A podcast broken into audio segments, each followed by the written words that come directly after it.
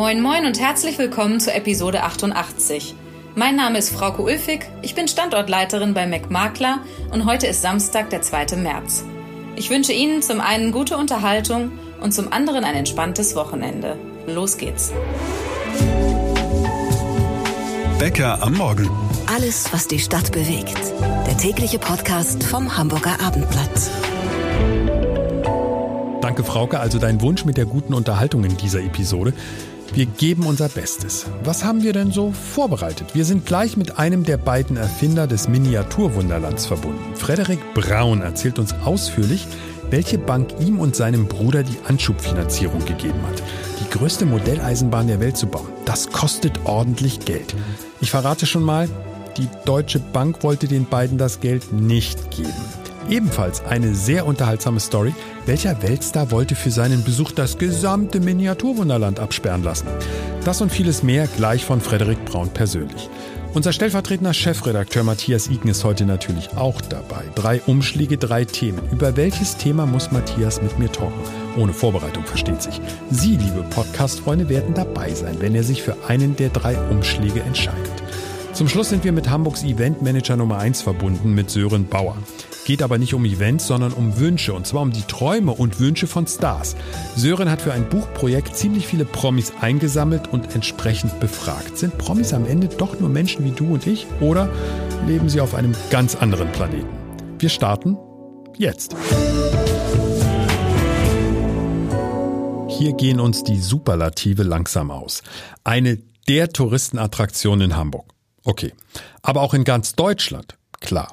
Und jetzt überspringen wir einfach die Steigerung auf Europa und sagen gleich, das Miniaturwunderland ist auf der ganzen Welt bekannt und zieht auch aus dem letzten Winkel noch Besucher an. Nicht umsonst gibt es das Phänomen auch demnächst im Kino. Und zwar ab dem 7. März. Wunderland. Vom Kindheitstraum zum Welterfolg. Wir sind jetzt mit einem der Macher verabredet. Hallo und guten Tag, Frederik Braun. Ist schwer, Frederik, aber stell dir bitte zu Beginn einmal vor, du musst das Miniaturwunderland jemandem beschreiben, der davon noch nie etwas gehört hat. Klingt seltsam, ich weiß, soll es aber doch geben. Was sagst du denn dann? Das bin ich tatsächlich schon oft gefragt worden und es ist so sauschwer. Ich würde immer sagen, es ist eine wunderschöne, liebevolle, verrückte kleine Welt, in der zufällig eine Menge Züge fahren. Aber das trifft es natürlich nicht. Es ist mehr als das. Hier findet sich irgendwie jeder Mensch wieder mit seinen Hobbys, mit, seinen, mit seiner Arbeit, mit seinen Leidenschaften. Man kann eintauchen in diese kleine Welt, man kann mit dem Kopf drüber schweben und seine Augen so ein bisschen verschließen, so, so unscharf machen und denkt, das ist eine echte Welt. Und ich glaube, das ist, das bedient so ein bisschen so diesen Traum von jedem, so in, in eine Welt einfach einzutauchen und mal alles zu vergessen, was draußen an Problemen ist und sich ja, ja mal komplett freizuschalten, gehirntechnisch. Ja, für mich ist das so ein Ort, ich war da auch natürlich schon mehrfach bei euch. Es gehört einfach auch zu Hamburg dazu und wenn du, wenn du ein Kind hast, dann sowieso. Ich finde, du gehst unfassbar glücklich da wieder raus. Irre, dabei habe ich ja eigentlich nur Eisenbahnen zugeguckt, Spielzeugeisenbahn, aber du bist glücklich. Das, ich weiß gar nicht, wie ich das anders beschreiben soll. Also das ist, ist, ist eine Tatsache. Wir haben das natürlich auch schon mal abgefragt und ne, wie hat es euch gefallen und würdet ihr es weiterempfehlen? Die Werte sind unschlagbar. Das ist, das ist sicherlich ein Teil unseres Erfolges. Das ist tausendmal im Fernsehen gewesen und da äh, merken ganz viele Leute, dass es uns gibt. Aber es, es erzeugt irgendwas in den Menschen, dass man hier rausgeht und es vor allen anderen Leuten erzählt. Und das ist für uns natürlich Gold wert. Es macht uns stolz und dankbar und ja, macht uns manchmal auch ein bisschen Sorgen, wenn man irgendwie Anrufe aus Tokio oder Mails aus Tokio bekommt. Ich werde für zwei Tage nur für euch nach Europa, nach Hamburg fliegen, um das Wunderland zu sehen. Und dann fliege ich direkt auch wieder zurück, weil ich habe gar keine Zeit.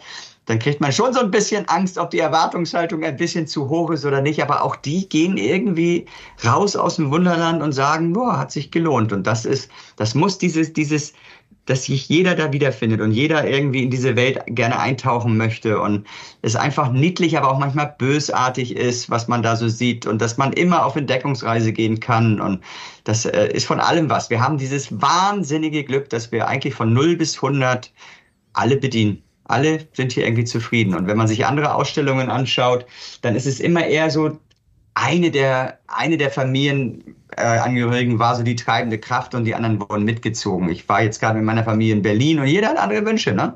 Aber irgendwie ist es dann so dieses wahnsinnige Glück, dass wir es durch Zufall, glaube ich, auch getroffen haben, dass alle hier glücklich rausgehen.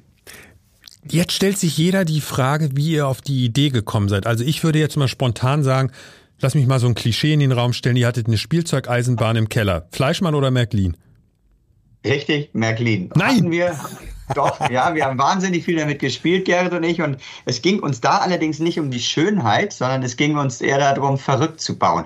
Wir haben sie also immer auf und wieder abgebaut, auf und wieder abgebaut. Also unter den Küchentisch, durch den Flur in die, ins Badezimmer. Wir hatten so eine Altbau-Badewanne, die noch auf Stelzen war. Da konnten wir also unter der Badewanne den Zug durchfahren. Dann haben wir ein paar Unfälle gemacht. Das hat uns auch immer sehr viel Spaß gemacht, sie ineinander crashen zu lassen. Und dann haben wir sie wieder abgebaut. Und dieser Eisenbahnspleen, der muss in meinem Kopf geschlummert haben als äh, ich diese Idee hatte. Denn da hatten wir eigentlich eine Diskothek, waren genau das Gegenteil von Eisenbahn, nämlich sehr cool unterwegs. Ja, das Voila. Und, das ist ja in Hamburg ja, auch eine Legende. Sag mal, aber wie das seid ihr denn in die Disco gekommen? Die Disco ist auch eine, ist auch eine ganz simple, einfache Geschichte. Ich war mit der Schule und war nicht ganz so glücklich mit Schule und dachte mir, ich brauche was anderes. Oder die Schule nicht so glücklich mit dir.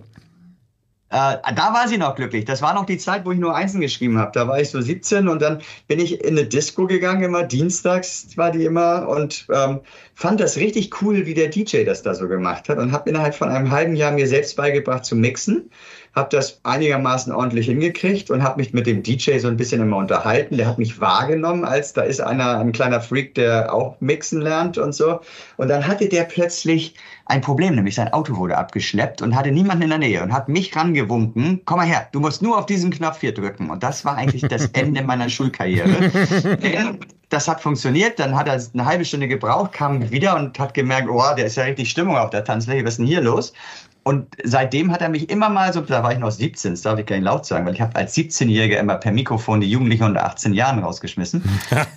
und äh, heute ist es eine schöne Anekdote. Und äh, ja, der, der hat mich aufgebaut. Und ich war so nach, als ich dann so 18, 18,5 war, Abitursphase, also da war es, ich glaube, 12. Klasse, da habe ich tatsächlich die Fehlstunden gezählt und immer die 25 Prozent nicht zu überschreiten, weil ich morgens natürlich todmüde war. Sie hatte sechs Tage die Woche offen und irgendwann habe ich den Job dann ganz übernommen und habe nebenbei versucht, ein Abitur zu machen. Und da war eigentlich der Weg geebnet fürs Nachtleben. Und eigentlich hat uns dann jeder gefragt, was machst du? Machst du irgendwann weiter hier in dieser Disco? Und dann haben wir irgendwann angefangen, so mal die ein oder andere kleine Party zu machen. Wer ist wir? Du und dein Bruder gleich? Dein Zwillingsbruder? Gerrit? Nee, damals war es noch ein Freund von mir. Und äh, aber Gerrit hat immer mitgemischt, hat immer mitgemacht, aber der war da sehr viel braver, was so die Schule und das, das spätere Studium betrifft und so. Der war da sehr konsequent, was auch toll ist, weil er macht ja hier immerhin äh, diese Wahnsinnssoftware. Das hätte er nicht gekonnt, wenn er nichts studiert hätte. Und äh, das war aber irgendwie sehr schnell klar. Das funktioniert, wir haben witzige Ideen und dann wurden diese Partys regelmäßiger. Ich habe dann den DJ-Job geschmissen, ähm, habe das Abitur tatsächlich nicht bestanden und habe dann auch dummerweise, würde meinen Eltern sagen, nicht wiederholt, aber ich war voll im Leben drin und habe das genossen. Und, und dann kam irgendwann der wöchentliche Club, immer freitags auf dem Kiez, in No Name hieß das. Und dann war irgendwann klar, irgendwann wird es die eigene Diskothek. Und das Voila lief nicht mehr ganz so gut. Und dann haben wir den, den Laden übernommen. Und ja, was heißt denn das? Wie übernimmt man eine Diskothek in dem Alter? Wovon? Ja, wir sind erstmal da auch, wir sind da auch freitags reingewechselt, weil das No Name hat dicht gemacht. Und dann hatten wir mit den echt liebevollen Betreibern von Voila damals ähm, eine tolle Zusammenarbeit. Die haben immer, glaube ich, samstags und sonntags gemacht. Wir haben den Freitag gemacht und irgendwann hatten die keinen Bock mehr. Und dann haben wir tatsächlich, die hatten das auch nur gepachtet von dem ganz ursprünglichen Besitzer Carsten Kolberg. Und dann sind wir zu Carsten gegangen und haben gesagt, wir würden gerne das Voila übernehmen. Kannst du dir das vorstellen? Und dann haben wir über Geld gesprochen, dann sind wir erstmal hinten übergefallen und dann haben wir das, haben uns geeinigt, haben das Geld aufgetrieben und dann haben wir losgelegt. Und dann kam zwei Wochen später, nachdem wir eine Konzession beantragt haben, die Feuerwehr und hat gesagt, ja, jetzt können wir ja hier mal aufräumen, ne? nachdem das äh, neu konzessioniert wurde. Und dann mussten wir ein Jahr lang den Laden wirklich komplett umbauen. War wahnsinnig schwierig, war ganz, ganz kräfteraubend, aber es war genial, wie es anlief. Ja, aber also Frederik, woher das Geld? Woher das Geld? Schwarzgeld irgendwie schon gebunkert oder wer hat euch geholfen? Ganz im Ernst, also das ist beeindruckend. Drogengelder und sonst irgendwas. nee, nee, wir haben tatsächlich, Gerrit und ich haben immer gespart. Wir haben immer schon ähm, so kleine Ideen gehabt. Ich habe Autogrammkarten früher in Massen verkauft und ich war nie geldgierig, dass ich das Geld in meinen Lebensstil gesteckt habe. Wir haben gespart und dann haben wir unser Erspartes komplett da reingesteckt und ja, hatten mal auch was geerbt von der Oma so ein bisschen was und so. Das äh, hatten wir in Aktien angelegt, haben wir alles verkauft. Also es gab, es gab damals schon nur extra alles in die Disco gesteckt und das hat das war richtig. Es hat funktioniert. Es wurde richtig schnell ganz toll. Und dann irgendwann ähm, hatte ich keine Lust mehr auf Nachtleben. Du hast mich nämlich mal vor einer gefühlten Stunde gefragt, wie ich auf die Idee gekommen bin. Jetzt kriegst du mal deine Antwort. Und es war dann sieben, acht Jahre lang echt toll mit dem Voila. Mega. Wir waren jung und es war Spaß und es waren tolle Leute da und hat man auch genossen. Und aber ich, ich merkte, dass ich will so nicht alt werden. Und dann war der Kopf frei für was Neues. Und dann war ich im Urlaub in Zürich, in der Schweiz, und da war irgendwie der Kopf so frei, dass ich mal gedacht habe. Denn wir hatten zum Beispiel direkt neben der Diskothek in, in der äh, Konventstraße waren wir in der Nebenstraße ein echt süßes kleines Modellbahngeschäft. Das habe ich nicht mal wahrgenommen, obwohl ich da x-fach vorbeigegangen bin. Aber in Zürich bin ich an ein kleines Modellbahngeschäft gegangen. Die Seele war frei. Hab ins Schaufenster geguckt, bin reingegangen, habe mich an meine Kindheit erinnert. Da war sie wieder. Die Eisenbahn hat also noch geschlummert. Und dann hatte ich die Idee und habe Gerrit in Hamburg angerufen, habe gesagt, komm, wir bauen die größte Modelleisenbahn der Welt. Ganz im Ernst, was hat der Bruder, dein Bruder Gerrit, als allererstes gesagt? Hat er gesagt, komm sofort zurück, wir legen los oder bleib bloß weg, du hast einen Knall? Er hat gesagt, komm zurück, ich muss deine Arbeit hier mitmachen, komm mal gefälligst zurück und äh, lass, äh, lass mich hier nicht alleine arbeiten. Ich glaube, da war der Kopf bei ihm noch nicht ganz frei, denn er hat irgendwas in die Richtung gesagt, ob es heiß in Zürich ist, ob ich einen Sonnenstich hätte. ähm, er hat es als, als abgetan, aber ich war ja schon Feuer und Flamme und habe abends ihn nochmal angerufen und da hatte er sogar schon im Internet nachgeguckt, was es so gibt. Und man muss sich vorstellen, das ist äh, im Sommer 2000 gewesen, also vor 24 Jahren. Da war das Internet tatsächlich, das kann man sich gar nicht vorstellen, noch nicht das, was es heute war. Das heißt, da zu googeln und was zu finden, war schon schwieriger. Er hat auch kaum was gefunden. Er hat nur eine kleine Anlage im Harz gefunden aber gab es in ja, Hamburg nicht in einem Museum, im, irgendwo in einem Museum erinnere ich mich, dass es eine Eisenbahn gab, da musste man immer Geld reinstecken, da war ich mit meinem Sohn ab und zu, oben auf dem Dach, unterm Dach. War die so ein bisschen versteckt in irgendeinem Museum, ich weiß aber nicht mehr in welchem. Ja, Museum für Hamburgische Geschichte oder heute Hamburg Museum ist ja ah. auch tatsächlich äh, im Moment großes Thema, weil ob sie noch weitergeben soll oder nicht, ist tatsächlich Thema im Moment. Das ist aber nicht mit dem vergleichbar, was ich im Kopf hatte, als mhm. ich angetreten bin und diese Idee hatte. Und da sind sofort Bilder in meinem Kopf gewesen. Das ist halt eine Welt im Kleines.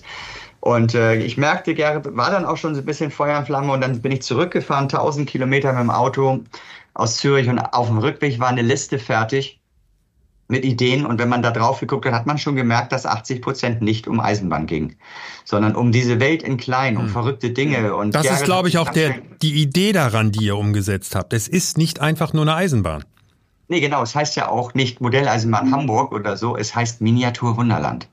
Ganz bewusst. Hm. Es ist als Untertitel die größte Modelleisenbahn der Welt. Und das war auch damals ganz wichtig, dass wir äh, die größte Modelleisenbahn der Welt bauen wollten, weil du weißt selbst, wir leben in einer unheimlich schnellen und unfairen Gesellschaft. Ne? Der zweite ist ein Verlierer. Du brauchst heutzutage Superlative, um anzutreten. Heute bräuchten wir es nicht mehr. Es wäre es eigentlich, jetzt, jetzt, jetzt ist es noch Ego, dass wir diesen ja. Titel gerne behalten wollen. Aber ne, es wird wahrscheinlich die nächsten 50 Jahre keinen in der Welt geben, der das aufholen kann. Und es gab ja x-fach Leute. Es, es ist auch heute noch vergeht nicht eine Woche, wo nicht aus der Welt irgendwo eine Anfrage kommt, mit viel Geld häufig bestückt.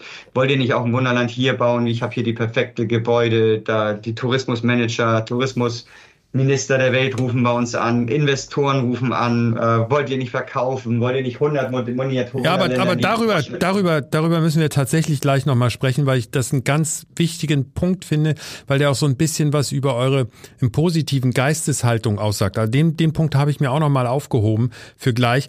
Eine Frage würde ich dir gern stellen, ähm, die auch mit dem Beginn dieser Reise zu tun hat, die ihr da unternommen habt. Und ich glaube, du wirst verstehen, warum ich dir diese Frage stelle. Bei welcher Bank hast du dein Konto heute? Meine Bank heißt Haspa. Immer noch. Und, und, aus Überzeugung. Genau. Total aus Überzeugung. Ja, ich habe mein erstes Sparbuch, als ich sechs, sieben Jahre alt war, hatte ich mein erstes Sparbuch bei der Haspa das ist, äh, ich habe mich da immer wohl gefühlt. Äh, auch als kleiner Junge, der mit Pfennigstücken ankam, wurde ich ernst genommen. Wir hatten dann den Geschäftskundenbetreuer für die Diskothek, der war toll und gut, dann hat es immer funktioniert, was wir gemacht haben. Ja, aber, aber der Punkt ist ja auch, meine, das ist, muss jetzt den, den Damen und Herren bei der Haspa wirklich in den Ohren klingen, was du gerade gesagt hast. Das ist ja irre. Aber die Haspa hat euch einen Startkredit gegeben. Ist die Information richtig? Die ist absolut richtig und die ist auch geil. Die hat daran geglaubt. Also ich meine, das ist jetzt nicht ja. typisch für eine Bank, dass dieser, oh ja, da kommen so zwei Verrückte, die haben vorher eine Diskothek gehabt und die wollen eine Modelleisenbahn bauen. Denen geben wir mal Geld. Also es ist ja unvorstellbar. Nee, es ist Glück gewesen tatsächlich in dem Moment. Und wir hatten auch viel Glück auf unserem Weg. Das Glück ist mit dem Tüchtigen, kann man jetzt wieder sagen. Aber wir hatten, ich hatte diese Idee und dann habe ich bei der, bei der Haspa angerufen, bei unserem Geschäftskundenbetreuer und habe ihm erzählt, ich brauche zwei Millionen Mark für eine Modelleisenbahn. Und der hat erst gar nicht verstanden, dass das eine Geschäftsidee ist. Der dachte, der dachte, Privat. dass ich die in Keller, in Keller in ein Haus bauen möchte, das ich selbst noch gar nicht besitze, die vielleicht fürs Haus brauche oder so. Und dann habe ich das, das war schallendes Gelächter. Das war, total lustig. Und dann habe ich ihm das erzählt, das ist, nein, nein, das ist eine Geschäftsidee. Und dann, oh, ah, witzig, okay. Dann schreib mir mal einen Businessplan und komm vorbei. So, Businessplan hier von wegen. Ne? Hm. Und da habe ich zwei Seiten mit Gerrit zusammengeschrieben, ein paar Ideen, was wir so haben, habe eine Umfrage im Internet schnell gemacht, ob man sich vorstellen könnte, das in Hamburg anzuschauen. Und dann bin ich zu ihm, sind wir zu ihm hingegangen, wir drei, und dann fragte er mich als erstes, wo ist der Businessplan? Und dann äh, meinte ich, hier sind zwei Seiten, aber ne, ich kann es dir auch erzählen. Und dann meinte er, was? Das ist normalerweise ein Zentimeter dickes Papier, wo zwei Seiten, drei Seiten tatsächlich ja manchmal auch reichen, aber im Kontext brauche ich das und so. Aber erzählt mal, Jungs. und dann hat er uns zwei Stunden zugehört. Zwei Stunden, hatte keine Ohren mehr hinterher, die waren abgekaut. Aber er war so angesteckt von dieser Idee, äh, dass er ganz normal den üblichen Weg zu seinem Filialleiter gegangen ist, gesagt hat, hier ist diese Anfrage und der hat es abgelehnt. Und was hat dieser Mann dann gemacht? Der hat es nicht in die Schublade gesteckt oder uns angerufen und gesagt, Leute, es wird leider nichts, sondern der hat gesagt, nee, nee, nein, das kann nicht sein und ist direkt zum Vorstand gegangen. Boah. Und hat es da vorgelegt. Und diese, ich, äh, diese Eier muss man erstmal haben. Das ist, das ist, dem haben wir so viel zu verdanken, dass er das gemacht hat. Und da ist er sofort, ich weiß nicht, ob es Vorstandsebene war oder davor, er ist auf jeden Fall höher gegangen. Und äh, die haben gesagt, ja, das hören wir uns an. Komm, lass mal die zweite Runde gehen. Dann haben wir noch mal gesprochen und äh, das ging dann ganz schnell. Und das war auch Glück, weil das war im Jahr 2000. Wenn hm. es im Jahr 2001 ja. gewesen wäre, hätte es nicht mehr geklappt, weil es wurden am 01.01.2001 hm. die sogenannten, sogenannten Basel II-Richtlinien eingeführt oder 2.2, ich weiß nicht mehr, auf jeden Fall 2000 konnten sie das noch machen. Da hätten sie ein Rating, Ranking machen müssen mit uns und das hätte niemals geklappt, uns zwei Millionen für das, was wir davor haben und auch bieten können, zu geben. Aber sie haben wirklich sehr schnell dem zugesagt und der Gag an der Geschichte ist, mein Papa, ist bei der Deutschen Bank ähm, und äh, der hat gesagt damals, das kannst du doch nicht mit einer Sparkasse machen. ne? Das musst du mit einer Bank machen. Aber dein und Papa ist mit eingestiegen in eure Firma. Ja, weil der richtig Bock hatte. Der war gerade im Vorruhestand und fand das eigentlich ganz cool. Der hat das selbst entschieden. Er wollte weniger machen. Und dann kommen die beiden Söhne und sagen, hier, du machst zu wenig. Du hast doch Zeit. Und dann hat er kurz nee, nee gesagt, aber irgendwie hat es dann auch in ihm gearbeitet. Der hatte dann auch richtig Lust mitzumachen. Aber der, der Gag ist, die Bank hat es abgelehnt. Die Haspa hat es aber nicht abgelehnt. Ja, aber der, der Herr, wollen wir seinen Namen mal nennen? Der Herr, der dort ja. bei der Haspa das für euch in die Wege geleitet hat, der euch im Grunde den Weg geebnet hat. Wie heißt er? Herr Neuendorf, das ist für mich ein, ein, äh, ein, ein dankenswerte Begegnung, die mein Leben verändert hat. Hat er lebenslang freien Eintritt?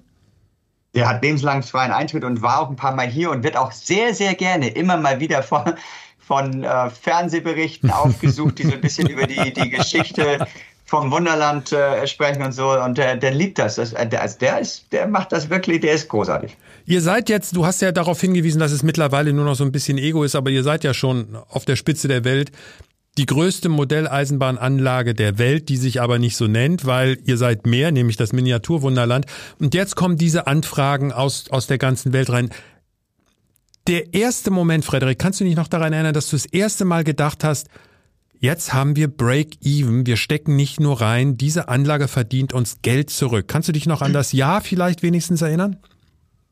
Ich kann, ich kann tatsächlich ganz klar sagen, dass es diesen Moment öfter gab, denn es war ein schicksalshafter Start. Wir haben losgelegt am 16.08.2001 und es war am ersten Tag ganz leer. Wir hatten unsere Türsteher mitgebracht aus der Disco, die wir da noch hatten, weil wir von allen Seiten gefragt wurden, wie das, was das denn ist. Sehr viel Zeitungsbericht und Fernsehbericht hatten, dachten wir, jetzt werden wir überrannt, wurden wir aber nicht. Es war ein Donnerstag. War auch logisch. Wir hatten noch nicht gelernt, dass, äh, dass eher so ein Wochenendding am Anfang war. Heute ist es jeden Tag voll. Aber am Freitag hatten wir die Türsteher schon nicht mehr da.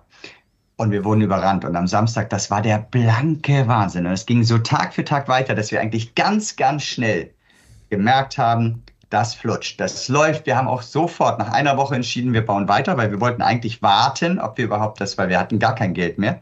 Es war wirklich alles weg. Und wir wollten ja, wir hatten die Hälfte erst gebaut, wir haben mit der Hälfte eröffnet und dann haben wir gesagt, okay, wir warten die ersten Einnahmen ab und dann bauen wir weiter. Es kamen aber so viele Gäste, dass wir sofort entschieden haben, das klappt, wir bauen weiter. Und dann kam der 11. September 2001. Von einem auf den anderen Tag Katastrophe. Wir hatten am 11. September, es war ein Dienstag, nachmittags ist das passiert, hatten wir 900 Gäste, was damals unfassbar viel war. Das passte kaum rein. Und äh, das waren 300 Quadratmeter Anlagenfläche. Heute haben wir das mehr als fünffache. Und am, die, am Mittwoch, den 12. September, waren es keine 200 mehr. Und das ging tagelang so weiter. Es kam keiner mehr. Wir waren in Schockstarre. Und da mussten wir also uns, da mussten wir erstmal wieder stoppen. Dann waren wir nervös. Was wird das? Ist äh, unsere mega Euphorie komplett zerstört. Wir haben, haben fast geweint. Das wird nie wieder gut und so. Es hat sich aber einigermaßen schnell wieder erholt. Dann haben wir weitergebaut. Und, aber wir hatten immer so ein bisschen Sorge, ist es nur eine Euphorie? Äh, ist es nur eine Männergeschichte? Klischeehaft kommen hier nur Männer, weil es ja in letzter Instanz doch eine Modelleisenbahn ist. War auch am Anfang so, 70 Prozent waren bestimmt Männer. Und dann kamen die Frauen so am Tresen häufig und meinten, ich hol dich wieder ab. Ne? Und dann haben wir die tatsächlich eingeladen und haben gesagt, Mensch, wenn du hier schon stehst, komm mit rein, guck dir das an. Und dann kamen tatsächlich Frauen wieder zurück an den Tresen und haben gesagt, ah, das ist so schön, das ist so schön, ich möchte ihnen doch mein Eintrittsgeld geben, weil ich dachte, das ist eine verstaubte Modelleisenbahn. Und äh, das ist heute ist es komplett gemischt. Es ist die gesamte Gesellschaftsschicht, keine Unterschied. Und dann kam im November, also ungefähr drei Monate nach ähm, Öffnung, kam ein Anruf. Ich habe damals immer so ein, so ein Mobil, so ein, so ein Funktelefon an meiner Hand. Das kam nicht so viele Anrufe. Ich habe das alles selbst gemacht. Und das, ich weiß nicht mehr genau, was es war, wie das hieß, aber es war, ich glaube, der Landfrauenverband Schleswig-Holstein, Niedersachsen, irgendwas. Und ganz, wir sind immer mit 40 Damen jedes Jahr zur Weihnachtszeit besuchen wir ein Musical oder irgendwas Schönes. Wir haben uns entschlossen, wir besuchen dieses Jahr ihre Modelleisenbahn. Da wusste ich, wir haben es geschafft. 40 Frauen melden sich statt Musical fürs Wunderland, mhm. klischeebehaftetes Modelleisenbahn-Thema. Wir haben es geschafft, dass wir das, dass wir es geschafft haben, dass es nicht eine Modelleisenbahn ist, sondern eine Welt in klein, die für alle spannend ist. Und da weiß ich noch, ich bin schreiend durchs Wunderland gelaufen und gesagt, Leute, ihr wisst gar nicht, was gerade passiert ist. Mega. Und wann kam dann der erste Anruf? Also ich nehme mal an, dieser Anrufer sprach auch kein Deutsch und er fragte, ob ihr nicht mal bei Gelegenheit in Dubai vorbeischauen könnt. Also der erste Anruf kam, die ersten Anrufe waren eher Deutschland. Tatsächlich. Städte, ja, Berlin ganz fürchterlich, ne? ganz, ganz fürchterlich. Zwei, zwei Juristen, die uns komplett kopiert haben, die alles abfotografiert haben und dann dort äh, gesagt haben, wir bauen die schönste, größte Modelleisenbahn der Welt. Das hat uns nervös gemacht, weil Berlin ja schon eine Macht ist haben dann auch gebaut, aber wir haben ganz schnell haben alle gemerkt, nee, nee, irgendwas machen die in Hamburg richtig. Das hat mir Liebe. Es ist, es, es lebt. Der Speicher, der ist total toll. Und dann ne, wurde es mal Europa und ja, es dauerte, glaube ich, nicht mal zwei Jahre und dann kam der erste Anruf aus Dubai. Ähm, Dubai wer, wer hat aus Dubai angerufen? Wer war das? Ein Scheich oder? Das, das, das weiß ich nicht mehr. Ich kann euch, kann aber auf jeden Fall sagen, dass wir aus Abu Dhabi eine ganz witzige Begegnung hatten. Das ist wie immer so per E-Mail. Irgendjemand schreibt dir ein Konzept, warum er der Geilste ist, dass er das jetzt äh, mit uns zusammen machen möchte. Ähm, da hieß es auch schon, dass Geld keine Rolle spielt, in Abu Dhabi ähm, Abu Dhabi Nacht zu bauen als, als Wunderland, als Abu Dhabi, äh, Wunderland Abu Dhabi. Und wir haben wie immer Nein gesagt, interessiert uns nicht. Ja, aber warum Nein, habt ihr Nein gesagt? Weil es uns nicht interessiert. Ja, aber warum, warum interessiert es euch nicht? Weil das ist Weil ja schon verlockend. Das muss man, also ich finde das schon spannend. Naja, das kommt darauf an, was für Werte du in deinem Leben hast und Ziele du in deinem Leben hast. Wenn du, wenn Geld dich regiert und Geld das Einzige ist, was dich glücklich macht, boah, es ist hilfreich. Definitiv ist Geld hilfreich zum Glücklichwerden. Aber wir, wir haben ja ziemlich schnell gute Umsätze gemacht. Das heißt, Geld war in einem gewissen Maß vorhanden. Aber äh, ich, wir, wir, wir lieben unsere Stadt. Wir haben gar keine Lust, in, so, in irgendwelche Anzüge zu. Wir, wir haben nie einen Anzug an. Wir stecken uns nicht in Anzüge und, und in Flugzeugen eng irgendwie nach irgendwo hinzufliegen, deine Familie nicht mehr zu sehen, die ich damals auch noch nicht hatte. Aber äh, selbst noch tausende Ideen im Kopf, was du in deinem Wunderland alles noch bauen möchtest. Du kannst dich hier jeden Tag selbst verwirklichen. Das gab für uns Das gab für uns keinen Grund, das zu machen. Und dann witzigerweise, eine Woche später stand hier eine Delegation, ich glaube sechs, sieben, acht, ich nenne sie alle Scheichs, ne, weil die alle ja so, die haben alle diesen Gewänder an und so sahen alle super, edel, mega, super reiche mega. Scheichs, so sahen sie aus. Um, ähm, yes, we want to, we want to speak to Mr. Brown. Ne? Um, we have an appointment. Nein, sie hatten kein Appointment, sie sind einfach gekommen. Dann haben, saßen im Besprechungszimmer, ich habe mich dazugesetzt und dann haben sie, dir, haben sie mir wirklich erzählt, wann wir denn anfangen.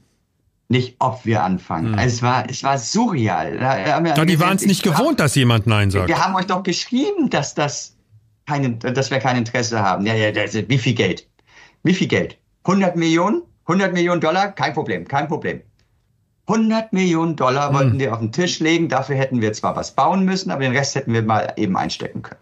Ja, also ich sag so, dir ganz ehrlich, ich finde das schon bewundernswert, mit welcher Haltung und mit welchen Argumenten du mir das hier verkaufst. Ich würde behaupten, wenn ich in deinen, deiner Stelle wäre, 100 Millionen hätten mich mindestens ein Abend und ein Glas Rotwein schon mal nachdenklich werden lassen. Ja, wir haben auch eine Nacht drüber nachgedacht. Das muss ich ehrlich gestehen. Wir sind dann aus dem Gespräch rausgegangen und haben gesagt, komm, wir legen es mal unter das Kopfkissen. Und am nächsten Tag haben wir uns angeguckt, wer, wer, wer du zuerst? Nee, du zuerst. Du zuerst? Nee, du zuerst. Und dann haben wir auf drei alle gesagt und dann haben alle Nein gesagt. Alle drei. Und dann haben wir weitergebaut erledigt, das Thema. Es ist ja auch gut, dass ihr euch einig wart. Was wäre denn die Konsequenz? Was wäre denn die Konsequenz, wenn du diese ganzen Millionen einsammelst? Du fließt irgendwo in der Welt rum, hast jedes Mal den Druck, dass du liefern musst, musst immer was bauen, musst fremde Leute anheuern in Massen, die du nicht kennst, mit denen du nicht langsam gewachsen bist wie hier, musst da in den ganzen Sümpfen der Bürokratie in anderen Ländern dich erstmal auskennen, hast dann dauernd irgendwelche Probleme. Jetzt könntest du sagen, du hast natürlich deine guten Leute dafür, die das alles managen, hast so und so viele Manager in deinem Team. Nee, Nein, habe ich. Ja, Frederik, ich, ich, ich, keinen Bock drauf. Ja, das kann ich, das kann ich natürlich schon verstehen. Ich habe mir wahrscheinlich laienhaft einfach gedacht, na, man könnte ja auch eine Lizenz vergeben nach bestimmten Vorgaben. Die müsstest du und auch dann, kontrollieren. Und dann, da, und dann, bauen die da totale Scheiße oder ja, ja, ja, wahrscheinlich. Eintritt, zocken die ganzen Leute ab und das fällt auf deinen Namen ja. zurück. Nee, du hast, ich, ja. ja, es ist doch jetzt gerade, wir haben doch alles richtig gemacht. Absolut. anders formuliert. Jetzt können die Menschen nicht in der ganzen Welt Wunderländer schauen. Sie kommen aus der ganzen Welt, um das Wunderland zu schauen. Ja, und Hamburg ist dir dafür natürlich oder euch dafür auch sehr dankbar, dass ihr es am Ende nicht gemacht habt, weil es tatsächlich ja einer der Anziehungspunkte hier in der Stadt ist. Ich glaube, Musicals, Elbphilharmonie, Kreuzfahrtschiffe und ihr liegt, glaube ich, es kommt immer auf die Untersuchung an, die man gerade liest, aber ihr liegt eigentlich immer an der Spitze von dem, was das Zuschauerinteresse ist, oder? Keine Ahnung. ich freue mich wahnsinnig für Hamburg. Aber es ist so. es ist dankbar. so. Glaubt ich mir. glaube, ich, ich glaube, wenn, wenn wir das in Berlin oder irgendwo anders gebaut hätten, wäre das nicht so erfolgreich geworden. Es passt wie die Faust aufs Auge nach Hamburg es war auch zu einer Zeit, wo Hamburg jetzt noch nicht so wahnsinnig sexy war. Wir hatten keine Elbphilharmonie, keine Hafen City. Es war noch nicht ganz so viel los für Kinder. Äh, es hat dann das eine oder andere Mal auch hier in Hamburg geregnet und dann bist du ein Wochenende mit Kindern in Hamburg. Was machst du denn dann, wenn du die Hafenrundfahrt und die Alsterrundfahrt gemacht hast? Fernsehturm war nicht mehr begehbar zu dem Zeitpunkt schon, wo wir aufgemacht haben. Ich glaube, das war für uns dankbar, das Wunderland hier in dieser unfassbar schönen Kulisse der Speicherstadt ja. zu bauen. Es war eine Win-Win-Situation. Wenn heute Hamburg davon profitiert, hat es doch das auch verdient. Absolut. Und ich muss mal sagen, Hut ab vor eurer Haltung. Finde ich wirklich schwer beeindruckend. Und so wie du es erklärst, am Ende sagt man ja, er hat ja recht, er hat ja recht. Und da ist es das Geld am Ende dann ja natürlich nicht wert, dass du dich völlig verrückt machst und den ganzen Tag nur ärgerst. Davon abgesehen, ich fliege so ungern. Das wäre für mich sowieso die Hölle und Anzüge ziehe ich auch nicht an. Die Gäste, die kommen, also ich kenne, mir fallen jetzt bewusst sofort drei große Popstars ein, die alle unfassbar große Modelleisenbahnen im Keller haben. Einer davon hat sie sogar in einer, in einer Scheune irgendwo in den USA, also wirklich gigantische Ausmaße. Und von einem dieser drei Popstars weiß ich, dass er auch schon bei euch war. Neil Young sind das, Phil Collins und Rod Stewart war bei euch. Stimmt das? Ich, ich glaube, die anderen beiden waren auch schon da, denn von Phil Collins, äh, der hat irgendwann mal ein Statement gegeben in die Richtung. Ähm, aber zum Beispiel Adele haben wir auch nicht mitgekriegt, dass sie hier war. Die erzählt dann plötzlich am Abend im, im, äh, in der Colorado Arena, hieß sie damals noch, dass sie die tollste Ausstellung ihres Lebens besucht hat. Und das war das Wunderland. Er hat zum Glück ein Zuschauer zufälligerweise gerade gefilmt und uns das geschickt. Äh, das ist, war Katy Perry war hier, die haben wir hinterher auf der Überwachungskamera gefunden, als wir gehört haben, sie war da. So ein Film mit Cappy. Äh, und es sind so viele Stars schon inkognito hier gewesen. Aber Rod Stewart, das Management, hat ihn angekündigt, hat gefragt, ob wir dafür bitte einen Tag des Wunderland schließen können.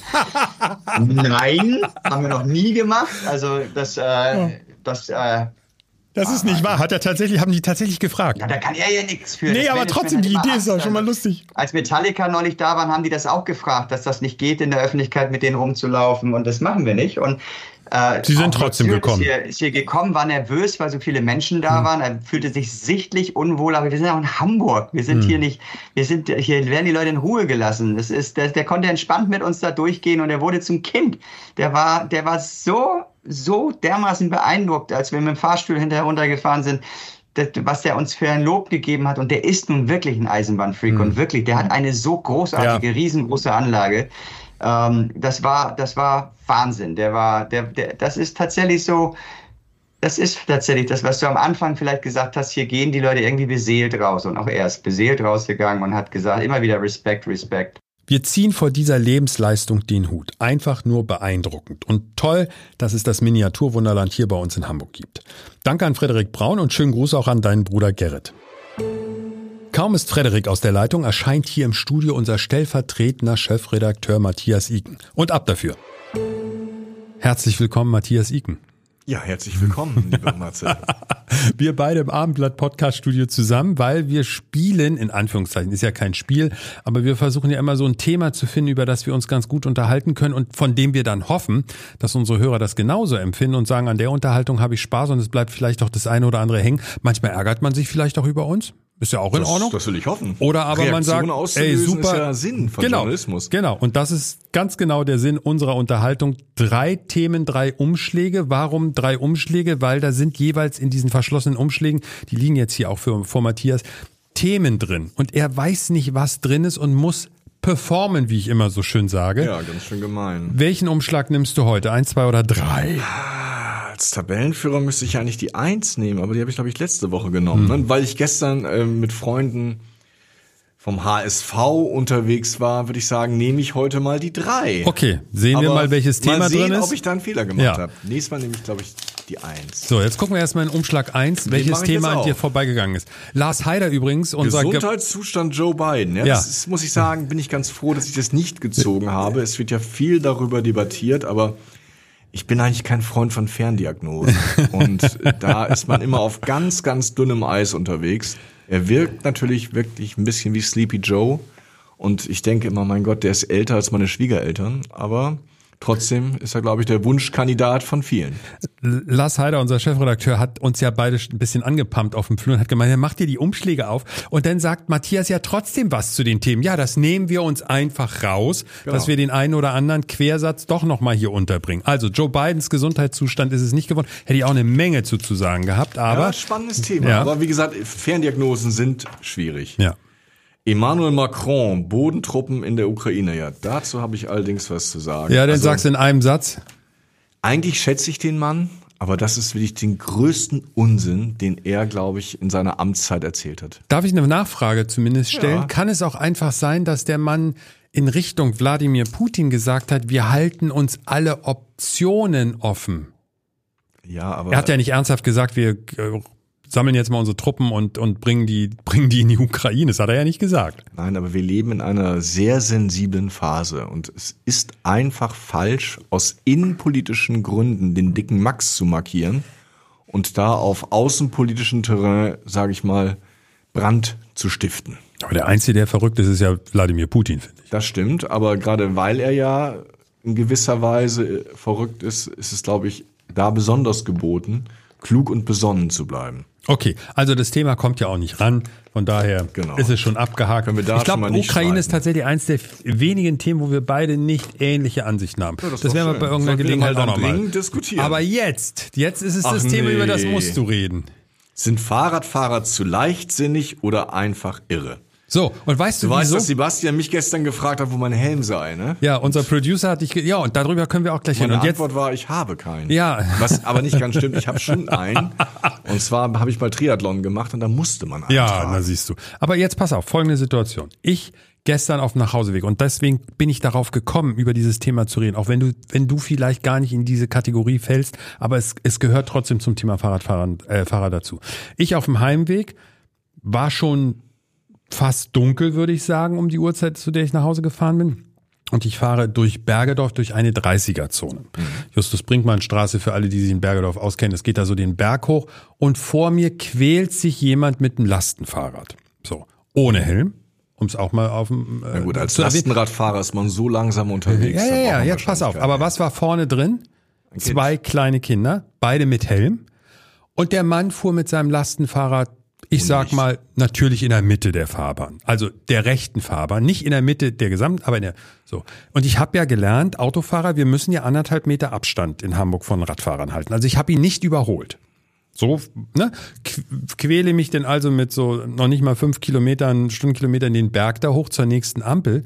Was macht der kurz vor der Ampel? Zieht in die Mitte.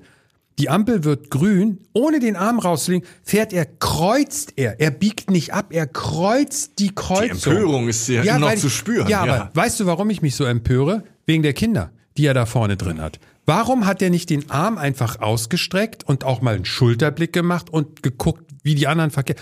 Der hat, der hat so getan, als wenn da niemand anders außer ihm wäre. Und das Gefühl habe ich tatsächlich des Öfteren bei Fahrradfahrern. Und da wir hier jetzt einen Betroffenen, du bist nicht auf der Anklagebank, du kannst dich ganz toll Ich dachte schon, ja. Nein, nein, aber ich wollte mich auch nicht verteidigen. Ich kann einfach den Ball zu dir zurückspielen. Ja, aber wie du kannst die Geschichte du? ja auch erzählen mit Autofahrern. Ja, deswegen, deswegen will aber ich dich ja dich ja auch nicht weiter. Matthias, sag mir doch mal aus deiner Sicht, wie seht ihr Fahrradfahrer? Du fährst täglich mit dem Fahrrad. Wie siehst du die Hamburger Autofahrer? Naja, die Hamburger naja, aber Autofahrer. Was ich bin ja auch so? ein Autofahrer. Ich ja, habe Führerschein, ich habe sogar ein Auto, manchmal ja. fahre ich auch damit. und da fahre ich vielleicht auch so, dass man denkt, mein Gott, also ich hatte gestern auch eine, eine Begegnung, wie ich der dritten Art, da stand ich mit dem Nachbarn an der Kreuzung. Man muss wissen, links und rechts sind Einbahnstraßen. Ein Auto kann da gar nicht langfahren. Und da kommt von hinten ein kleines Auto angesaust. Ich denke mir, was ist denn hier los? Dreh mich um. Sie überfährt das Stoppschild für, für Fahrradfahrer und hätte uns wahrscheinlich auch umgefahren. Da habe ich einen Vogel gezeigt. Ein woraufhin, kleiner Wutbürger. Woraufhin sie aus dem Auto stürmt und total durchgedreht ist. Und dann wollte sie noch meinen Nachbarn mit seinem Hund anfahren. Also gibt es auch. Gibt es alles. Es gibt Verrückte und es gibt ganz, ganz viele Normale. Vielleicht sollten wir den Verrückten nicht so viel Platz geben, aber damit du auch ein bisschen wieder runterkommst. es gibt schon irre Fahrradfahrer, klar. Es gibt auch irre Autofahrer, ja, irre ja. Fußgänger ja, und gut. ja, irre also, Drachenflieger.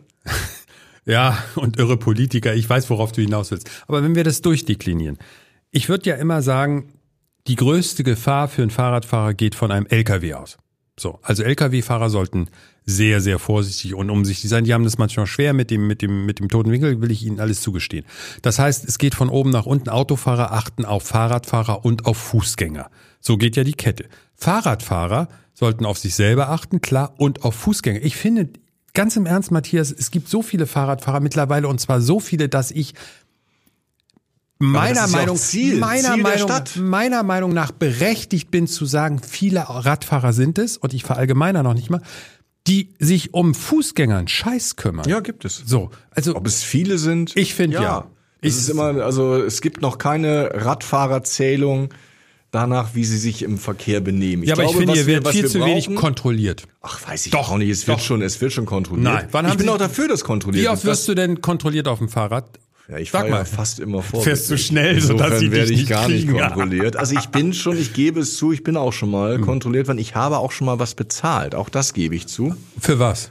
Das gebe ich nicht zu. Wir müssen unsere kleinen Geheimnisse hier behalten. Du, bist auf dem Fahr du musstest auf dem Fahrrad Strafe zahlen. Ja. Kannst du mal sehen, wie bist wir, wie bist wir du, hier quasi, Vorfahrt wie wir genommen, verfolgt werden. Bist du über ein Stoppschild gefahren? Ampel, Ampel, was? Kleinigkeit. Matthias, also komm. du willst es jetzt rauslocken, ja, sicher, ich sag's musst, trotzdem nicht. Doch, du musst es sagen, du kannst nein, nicht hier nein, in den Podcast kommen, irgendwas anteasern und dann hinterher sagen, nee, das sage ich nicht, mi, mi, mi, mi, mi. Ja, das äh, kann man jetzt recherchieren. Ich habe darüber in einem Abendblattartikel vor ungefähr sieben Jahren geschrieben. Ach, ich steig ich kann jedem, nur, kann jedem nur äh, empfehlen, das Abendblattarchiv daraufhin ich, ich glaube, unser gemeinsamer Freund genau. Lars Heider weiß es sofort. Also du hast schon du hast schon gezahlt. Würdest du denn von dir Und war richtig. Es war richtig, dass ich bezahlen hm. musste. Also um das nochmal auf den Punkt zu bringen, ja. Ach komm, jetzt, ah, jetzt verrate ich es. Ich weiß gar nicht, ob sowas verjährt, aber ich habe ja auch mal eine Strafe bezahlt. Es war eine Fußgängerampel, die irgendjemand bedient hatte, der aber nicht mehr ah. ersichtlich über die Straße ja. gehen wollte. Das heißt, die Ampel, eine Bettelampel, sprang auf Gelb und auf Rot, wo ich dachte, Freunde, hm. hier in dieser Einbahnstraße, wo kein Verkehr ist und kein Fußgänger, weil ja. der schon lange die Straße gekreuzt hat, werde ich doch nicht so doof sein und an dieser Ampel stehen bleiben. Was nicht so clever war, denn hinter mir waren halt Nein. zwei Wachtmeister im Auto, das nicht die mich dann Zivilstreife oder richtig nee, nee, Polizei? Richtig, richtig der Nein! Die haben sogar kurz, die haben sogar kurz ihr Blaulicht angemacht. Da muss ich sagen, habe ich geschafft. Chapeau. Und es waren, glaube ich, 80 Euro. Also Oha, das vor war sieben schon Jahren teurer schon. Spaß. Ja, ich habe jetzt nicht, äh, vielleicht waren es sechs Jahre. Ja, aber Das trotzdem, das ist eine lange- Fall- das finde ich schon. Und es muss, man muss sagen, ich habe auch schon häufiger erlebt, da bin ich dann nicht reingeraten, dass Rotlichtverstöße von wirklich Polizisten mit festen Stationen geahndet wurden. Es gibt immer wieder diese Schwerpunktkontrollen. Und ich sage eine Sache, die man vielleicht auch verstärkt kontrollieren müsste. Jetzt wird's langsam besser, weil einfach der Frühling kommt. Aber das sind einfach die, äh, die Heinis, die ohne Licht fahren. Weil die sind für alle Verkehrsteilnehmer, gerade auch für sich selbst, eine Riesengefahr. Aber erklär mir das bitte mal, das beobachte ich natürlich jetzt auch äh, tatsächlich oft, ohne jetzt schon wieder hier, hier uns gegenseitig zu pieksen. Warum fährt man denn ohne Licht? Was gibt's da irgendwie einen Grund für? Spart man, spart man, spart man eine Batterie oder ist es zu anstrengend, mit einem Dynamo zu treten oder ist es einfach nur, ich lass mir nicht vorschreiben, wann ich hier mein Licht anmache? Ja, ich glaube, manchmal ist das Licht einfach kaputt und die Leute sind zu träge, es zu reparieren. Okay, kann du, ein Grund sein. Dann hast du auch den Typ, sage ich mal, Rennradfahrer, der hat gar kein Licht, weil er Licht offenbar irgendwie ablehnt oder weil es äh, natürlich zu schwer ist für sein leichtes Fahrrad. Und es gibt so ein paar, die halten sich für unsterblich. Und die brauchen kein Licht. Aber das ist, und da bin ich auch kritisch, also ich bin da ja auch bei dir. Wenn wir zur Fahrradstadt werden wollen, haben sich Fahrradfahrer an Regeln zu halten. Ich fahre in dieser Stadt seit über 30 Jahren Fahrrad. Und ich habe also Und du wirklich, hast es überlebt. Das ich habe es überlebt, das war nicht immer einfach, Nein. aber es gab auch eine Zeit, da muss ich sagen, da mussten Fahrradfahrer kleine Anarchisten sein, sonst wären sie gar Genau. nicht ans Ja, Ziel ja, ja, gekommen. klar. Und das ist natürlich bei manchen auch noch drin, aber da finde ich, muss man einfach auch anerkennen, es ist vieles passiert, es ist viel einfacher und besser geworden, Fahrrad zu fahren. Das bedeutet aber auch, dass man jetzt verdammt nochmal die Pflicht hat, sich an die Regeln zu halten. Ja, und das Also Rotlicht gilt auch für Fahrradfahrer. ja. Also würdest du sagen, das ist jetzt wirklich eine offene Frage und ich habe noch gar keine Antwort darauf. Also es ist nicht, dass du denkst, ich, ich will auf irgendwas hinaus oder dich in eine Falle locken. Autofahrer halten sich doch in der Regel an die Verkehrszeichen. Also Ampel, vielleicht fährt mal einer bei Gelb rüber, dann wird er geblitzt, aber so, sie fahren nicht bei Rot über die Ampel, sie halten sich an, an die Verkehrsordnung im Sinne von Geschwindigkeit in der Regel, sie halten sich in der Regel daran, wo sie abbiegen dürfen. In der Regel funktioniert das. Ich für meinen Teil, meine Beobachtung, ganz subjektiv, auch darüber haben wir beide schon des Öfteren auf dem Flur philosophiert. Ich finde, und dann nehme ich immer die Ampel hier, ich stehe immer länger an der, an der Ampel großer Bus da und ich finde, es gibt immer mehr Fahrradfahrer, die sich bewusst über Verkehrszeichen hinwegsetzen. Und ist es tatsächlich dieses, und da bin ich noch nicht hintergekommen, Matthias, ist es dieses, ich bin unsterblich oder ist es dieses, uns gehört jetzt die Stadt? Ja, das ist auch, also es gibt's auch, keine Frage. Es gibt schon, das ist ja nicht nur der Fahrradfahrer, in, in jedem Deutschen steckt ja ein kleiner Volkserzieher. Ja. Und den gibt's halt jetzt auch in ökologischer Ausfertigung. Das ist der Volkserzieher, so wie dein Beispiel mit dem Lastenrad, der im Begriff der moralischen Überlegenheit Und seine dich Kinder gefährdet. erzieht. Und nach dem Motto, warum fährst du auch mit dem Auto? Ja, Hat er ja nicht ganz unrecht. Ja, hat er? Aber äh, dich dann quasi auszubremsen, ist natürlich äh, ziemlich gaga, weil du hast das Recht, Auto zu fahren, dann sollte man dich auch Auto fahren lassen. Ja, vor allem, ich, nehm, ich war ja auch noch so, so nett, dass ich ihn nicht mal überholt Ja. habe. Ich war ja ganz vorbildlich, dachte ich. Also das ist schon ein Problem und das, äh, aber das ist so, glaube ich, ein deutschlandweites, vielleicht sogar ein weltweites Problem, dass Leute gerne mit ihrer moralischen Überlegenheit anderen zeigen, wo es lang zu gehen hat. Und das nervt natürlich gerade im Straßenverkehr, wo alle sowieso so gefühlt total dünnhäutig sind, weil jeder steht mal im Stau, jeder steht vor der Ampel, jeder ist im Stress. Also irgendwie scheint das ja den Nerven nicht gut zu tun, wenn man am Steuer eines Autos oder am Lenker eines Fahrrads sitzt und man ist halt ganz schnell auf Zinne. Bist, bist du, bist du eh, hast du eher Puls, wenn du im Auto sitzt oder wenn du auf dem Fahrrad sitzt? Oder bist, ist, bist du immer ausgeglichen und nein, ruhig? Nein, nein, nein. Ich bin auch, also im Auto nervt mich auch oft. ähm, Also jeder Stau nervt mich natürlich und zwar auch kolossal. Deshalb fahre ich auch kaum noch Auto. Fluchst du im Auto? Ja. In Richtung anderer Autofahrer? Zeigst du einen Vogel? Nee, eigentlich Mittelfinger? nicht. Das Nein, war- das machst Mittelfinger nicht. Nein. Ja, Ich taste mich ja nur so voran. Was, Nö, nö, nö, nö. aber du bist Also- kein, bist du einer von diesen Wüterichen? Also ich fahre keine Leute an, die mir irgendwie dumm kommen. Na, immerhin. Ich bin beruhigt. nee, nee, ach, wüterig. Na, aber ich es gibt nicht. aber ja- ich kann mich schon ärgern. Also es ist ja so, ich glaube, das hat auch was mit, der, mit dem Erwartungsmanagement im Kopf zu tun. Als Fahrradfahrer weißt du genau, wie lange du von einem Punkt A zu einem Punkt B unterwegs bist. Da kann ein, zwei Minuten Ja. Verzögerung rauskommen. Beim Auto weißt du das nicht. Heute Morgen wieder bin ich an einem Stau vorbeigefahren. Der Verkehr bricht zusammen. Plötzlich geht nichts mehr. Das heißt, deine ursprüngliche Erwartung, du bist um sechs, sieben, keine Ahnung, zu Hause, ist damit hinfällig. Dann bist du relativ schnell auf Zinne. Und deshalb sind alle immer so, so genervt. Ich glaube, deshalb sind Autofahrer auch tendenziell eher genervt, weil die Zahl der Behinderungen, die sie trifft, gerade jetzt auch durch die ganzen Baustellen, ist deutlich größer, als es vielleicht mal war. Warum nimmst du keinen Helm?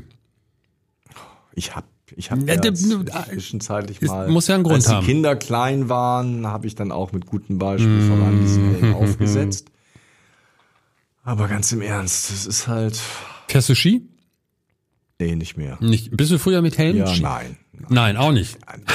Dann du kleiner Revoluzer. Nein. Immer doch noch. Ja, Du, immer, doch da ganz tief im Herzen noch. Aber das mit dem Helm ist, ja, Ja, also es nervt. es klüger, es nervt, aber, es ich verstehe es tatsächlich nicht. Ich bin nicht so ein Helmtyp. Also ich finde auch Fahrradfahrer, es gibt die Helmtypen und es gibt die Nicht-Helmtypen. Die Helmtypen sehen gut aus mit Helm und die anderen sind doof oder sehen doof aus. Oder was ist der Grund? Ja, Ist es ich, Eitelkeit? Also jetzt, oh, jetzt mache ich mir gerade ganz viele Freunde, aber das ist ja auch Sinn dieses Podcasts. Ich finde ja, also für Kinder, na klar, unsere Kinder haben wir auch, solange es ging, unter den Helm gezwungen. Ich finde Helme einfach spießig. Hast du eine Fahrradklammer am, am Oh? Gott, am, ich frag nein! nur. Ich, es gibt ja alles. Nein, nein, nein. Also es ist schon ein bisschen, wahrscheinlich ist das so ein bisschen der Marlboro-Mann des Oh. 21. Jahrhunderts, der auf seinem Fahrrad unterwegs ist. Er Ah, hat keinen. Helm Hammer. und er hat Hammer. auch keine Fahrradklammern. Er fährt einfach und er fährt manchmal auch vielleicht ein bisschen so, dass andere sagen, der spinnt wohl. Ich, ich frage dich tatsächlich nur, weil meine Frau hat, hat neulich was erlebt äh, mit dem Fahrrad, mit einer Fahrradfahrerin dann auch noch. Ähm, und zwar in, in Altona in der Bernstorfstraße. Das ist jetzt eigentlich völlig egal, ob es diese Straße ist. Es ist auf jeden Fall eine Einbahnstraße, die relativ eng auch ist. Und sie fährt jetzt kein SUV, sie fährt einen Mini Cooper und hat dort einen Parkplatz gesucht. Und wenn du einen Parkplatz suchst in der 30er-Zone, fährst du ja auch noch nicht mal 30, sondern eher 20 oder 15. Und hinter ihr war ein Fahrrad, eine Fahrradfahrerin und kam an ihr nicht vorbei. Und hat schon, sie saß im Rückspiel, gepöbelt und mit der Hand, also ich würde mal sagen, so eine klassische Wutbürgerin, ohne das jetzt politisch zuzuordnen, sondern einfach so ein Erregungspotenzial. Und in dem Moment, wo sie eine Lücke hatte, ist sie nicht an meiner Frau vorbeigefahren, sondern sie hat das Tempo reduziert und hat aufs Wagendach gehauen. Und dann hat meine Frau das Fenster runtergehört und gefragt, ja, du mit deinem scheiß Auto, bla, bla, bla, bla. Und dann hat meine Frau, und da muss ich sie leider erst um Genehmigung fragen, ob ich das hier im Podcast wiederholen darf, was sie da gesagt hat. Ich fand's lustig.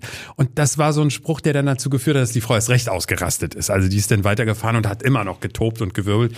Aber solche Leute gibt es sowohl als unter den Autofahrern als auch unter den Fahrradfahrern. Und ich habe das Gefühl, es werden mehr, die Ja. sich das- einfach so sehr aufregen. Aber warum? Ja, warum? Warum? Gute Frage. Also auch viele von denen, die sich da aufregen, werden, wenn sie jetzt hier bei uns säßen, auch sagen, ja, warum? Verstehe ich auch nicht.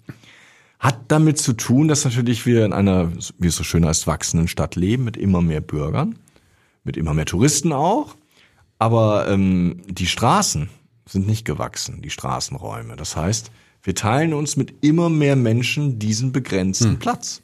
Und überall da, wo mehr auf einem begrenzten Platz unterwegs sind, kommt es halt zu Kollisionen oder auch zu Streit. Ja, und damit ich jetzt immer nicht immer nur über die Fahrradfahrer mecker, ich hatte neulich äh, auch so ein Erlebnis mit zwei Autofahrern und bin auf einen Parkplatz gefahren in, in Bergedorf, großer Parkplatz und habe geglaubt, ich hätte einen Parkplatz entdeckt und bin da raufgefahren, steig aus, kommt aus so einem Kombi jemand rausgeschossen ohne, ohne irgendwas, also keine Einladung, sondern, äh, so nicht parken, brüllte mich sofort an. Und ich, äh, wieso, wieso darf ich nicht? Hier ist doch was frei. Ja, er ist durchgestrichen. Also auch in diesem Ton mit mir geredet, als, als wenn ich ein Verbrechen begangen. Ja. Ich meine, es tut mir leid, ich habe das nicht gesehen. Das könnten Sie mir eventuell auch ein bisschen freundlicher sagen. Ich park auch um, aber ich habe den Strich nicht gesehen. Hat geregnet. Also wahrscheinlich hat er gewartet, dass immer da jemand parkt, damit er aus. Hat mir angeboten. Es, ich, dann bin ich in den Laden gegangen. Es vergingen keine zehn Minuten. Ich komme zurück. Ich habe mittlerweile ja woanders geparkt. Und ich fange an, rückwärts rauszufahren aus der Parklücke und dann zwängt sich jemand zwischen den Autos rein und brüllt ohne Ansatz sofort, das ist ein Idiot, wie kannst du so parken? Ich, hab, ich hatte korrekt geparkt, ich stand genau zwischen den Linien, aber er nicht. So. Und ich will jetzt hier sofort in mein Auto. Ich dachte wirklich, ist das jetzt Comedy? Kommt gleich einer, es ist jetzt schon der zweite. Also ich habe mich dann auch schnell auf den Weg nach Hause begeben, weil ich dachte, es ist heute nicht mein Tag ich verstehe diese Aggression von den Leuten nicht. Also die müssten doch alle mal zu so einem Training gehen. Das ist doch absurd. Meinst du, dass diese Leute das wissen und Nein. merken oder ist das denen nicht bewusst? Ich glaube, das ist vielen gar nicht bewusst und wenn die dann irgendwie ihr Auto abgestellt haben und irgendwie zu ihrer Familie gehen, sind das ganz, ganz entspannte. Nee, normale. die Frau und das Kind war dabei. Das hat mich am meisten so, gewundert ja, bei dem zweiten. Wo ich gedacht habe, wie ist der da so zu Hause vielleicht? Vielleicht ist das normal für den. Vielleicht war der noch freundlich zu mir. Ich kann naja, dankbar sein. Ja, das Auto ist natürlich auch, muss man sagen, so psychologisch irgendwie ein ganz spannender Raum. Also es ist ja auch mal nachgewiesen worden, dass Leute sich im Auto wie in so einer Komfortzone fühlen. Die fangen auch an, irgendwie in der Nase zu popeln oder Dinge zu machen, die sie außerhalb des Autos niemals machen würden. Das ist ganz spannend und wahrscheinlich ist es auch so, da meint man, könne man sich mal gehen lassen und könne mal rummotzen und rumpöbeln, was man sonst nicht macht. Anders kann ich es mir nicht erklären. Ja, also ist auf jeden Fall spannend, immer mit dir darüber zu reden, weil du ja auch noch bewusster Autofahrer bist. Du bist ja kein Fanatiker. Autofahrer. Naja, du bist ja kein Fanatiker, der sagt, Auto kommt weg. Nein. Ne? Also von daher, das ist ja relativ ausgeglichen. Und ich bin ja nur, ich glaube, der erste Schritt ist ja, dass wir, dass man diese Erkenntnis hat, da tut sich was und es verändert sich nicht zum Guten. Ja, und vor allen Dingen äh, ist das schon, schon eine Sache, glaube ich. Ähm, also ich meine, es gab ja auch schon vor Jahrzehnten so ähm, Rücksicht nehmen im Straßenverkehr, ja. Kampagnen. Der siebte Sinn, wir mhm. erinnern uns. Ja. Aber wahrscheinlich ist es mal wieder dran, dass man die Leute alle mal so ein bisschen irgendwie meinst, runterdimmt. Meinst du, das könnte was bringen, so eine Kampagne? Puh. Och, du, wenn sie eifrig so, so. anzeigen im Abendblatt und auf abendblatt.de schalten, bin ich sofort dafür. Schaden kann's ja nicht, oder? Ja. Matthias, zum Schluss nochmal, was war das gefährlichste Erlebnis, was du auf dem Fahrrad erlebt hast? Hast du das selber verursacht oder tatsächlich durch einen Autofahrer? Jetzt muss ich mal gut überlegen. also ich würde natürlich ah, auf dem Autofahrer tippen. Ah, das ist, guck mal, da kommt alles zusammen was, was dir gefällt. Ich fahre an der Alster entlang. Die Seite mit dem Konsulat meinst du die oder die andere Seite, wo die Die Hotel andere mit den ganzen Hotels. Mit Atlantik, Atlantik, und so. Okay. Meridian und wie das alles heißt. Und da bin ich lang gefahren und ähm, da fahren ja die Fahrradfahrer in beide Richtungen. Und irgendwie so ein echt durchgeplatzter Typ überholte, man muss wissen, zwei Fahrradfahrer passen da rein oder passen hm. nebeneinander, überholte jemanden vor einer Kurve und überholte ihn in der Kurve, rammte mich ich bin quasi gegen so einen Poller, dann über diesen Poller rübergeflogen auf die Straße. Auf die Straße Alter. an der Alster. Und wenn der Autofahrer, der da gerade fuhr, nicht wirklich besonnen unterwegs gewesen wäre, sondern wie viele andere schnell unterwegs, dann werde ich hier heute nicht sitzen. Dann müsstest du mit Lars oder jemand anders da Müsste, müsste führen. vor allem, ja. Ja, also es war wirklich eine knappe Geschichte und das hatte nur damit zu tun, dass einer völlig unreflektiert Fahrrad gefahren ist.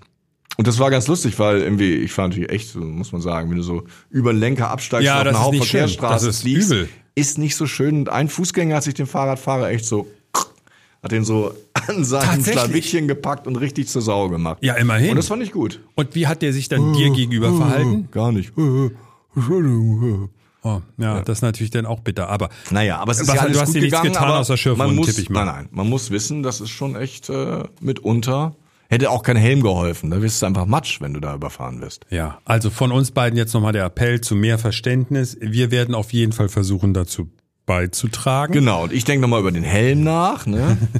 ich hoffe, deine Frau hat das gehört. Die legt ihn dir jetzt gleich raus. Ja, die fährt ja auch ohne Helm. Das klappt doch nie, dass Matthias Iken einen Fahrradhelm trägt. Nächste Woche am Samstag eine neue Ausgabe von drei Umschlägen, drei Themen. Danke, Matthias, und viel Glück bei der Rückfahrt. Komm gut an. Wovon träumen Promis? Haben sie die gleichen Wünsche wie wir Normalos? Sören Bauer hat sich das Thema als Buchprojekt vorgenommen. Wer bitte ist Sören Bauer, werden jetzt einige sagen. Sören ist einer der Eventmanager in ganz Deutschland mit Schwerpunkt Hamburg. Sprich, er hat aufgrund seines Jobs einen sehr engen Draht zu sehr vielen Promis. Wenn du 29 Jahre in dieser Branche unterwegs bist, ist dieser enge Kontakt ja auch logisch. Das Buch heißt Die Bucketliste der Stars. 150 Prominente über ihre Wünsche und Träume. Sören, bevor wir uns mal die Wünsche oder Träume von ein paar Promis gezielt rauspicken, zum Einstieg die Frage, ist das nach fast 30 Jahren immer noch dein Traumberuf oder machst du das jetzt halt einfach so bis an dein Lebensende? Also ich glaube, man muss keinen Job bis zum Lebensende machen, weil man ja immer die Wahl hat. Und in der heutigen Zeit, wenn ich mir überlege, wie viele Berufe es nicht mehr gibt, und ich kann mich noch gut daran erinnern, als ich damals bei der Berufsberatung war und der Berufsberater mir einen Beruf empfohlen hat, den gibt es, glaube ich, seit 20 Jahren nicht mehr. Also insoweit. Welcher nein, war das? Büro- und Informationselektroniker. Okay. Ja, und äh, damals äh, hat ein Kopierer irgendwie 10.000 Mark gekostet und dann ist einmal im Monat ein Büro- und Informationselektroniker gekommen, um ihn zu warten, weil das ja ein, ein hohes Investment war. Und heutzutage kaufst du dir einen Kopierer, der gleichzeitig Scanner, Drucker und Faxgerät ist, für irgendwie 100, 150 Euro. Wenn er kaputt ist, schmeißt du ihn weg. Ja, das ist natürlich bitter. So, entwick ja. so entwickelt sich das. Das ist aber lustig, weil du das gerade sagst. Ich kenne eine Person, ich sag mal, die arbeitet großzügig gesagt im, äh, im Einzelhandel. So. Ja. Und äh, da kaufe ich ab und zu ein. Und mit der habe ich neulich gesprochen und dann kamen wir auf das Thema, ob der Job Spaß macht. Und dann fragte ich ihn ja, wie lange sind Sie denn in dem Job? Und da sagte er, seit 40 Jahren. Und dann meinte ich, seit wie vielen Jahren macht er denn keinen Spaß mehr? Und da sagte er, seit dem ersten Tag. Und da habe ich gedacht, oh, das finde ich eigentlich ein bisschen frustrierend. Und deswegen finde ich das immer so spannend, mal zu fragen, wie viel, wie viel Spaß macht denn so ein Job? War das eigentlich das, was man sich von Anfang an vorgestellt hat? Weil, Sören, bei dir kommt ja noch eine Sache dazu. Du hattest, und damit gehst du ja sehr offen um, das schreibst du auch in deinem Buch, über das wir gleich ausführlich nochmal sprechen.